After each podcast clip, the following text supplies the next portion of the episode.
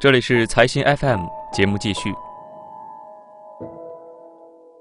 合肥受害者小木匠陆忠明的代理律师刘静杰告诉我，虽然劳荣枝畏罪潜逃，但当时大家都觉得他跑不了多久。我们一开始觉得他应该嗯很快能抓到，但是呢，后来就是嗯一直就没抓到嘛。然后因为小木匠他老婆朱大红嘛，不就是每年都来找我问这个情况嘛？哎呀，我就讲你反正也。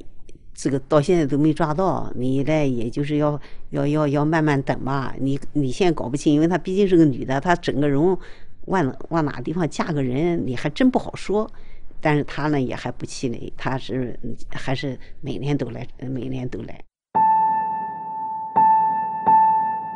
朱大红跟我回忆，在丈夫被杀害之后呢，家里面失去了唯一的劳动力，她独自一人拉扯三个孩子长大。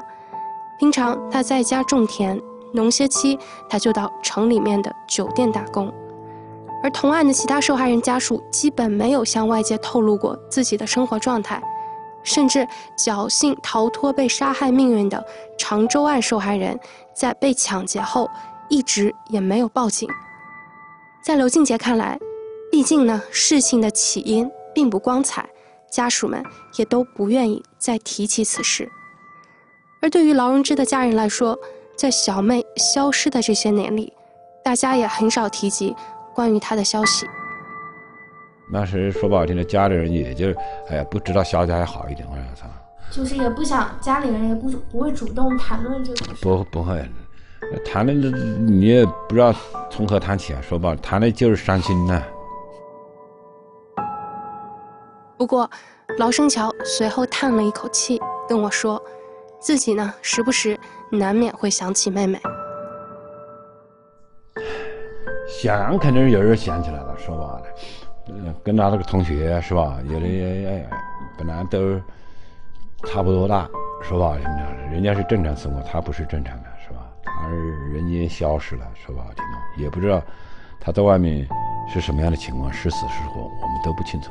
怎么样的是生存，没有，特别是后来那个。天网出来了哈，智能买火车票都要身份证，你在外面怎么是吧？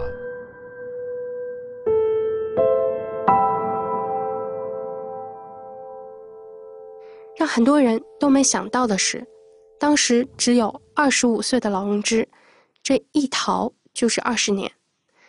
我相信呢，很多听众都已经从网络上听说了不少劳荣枝逃亡期间的故事。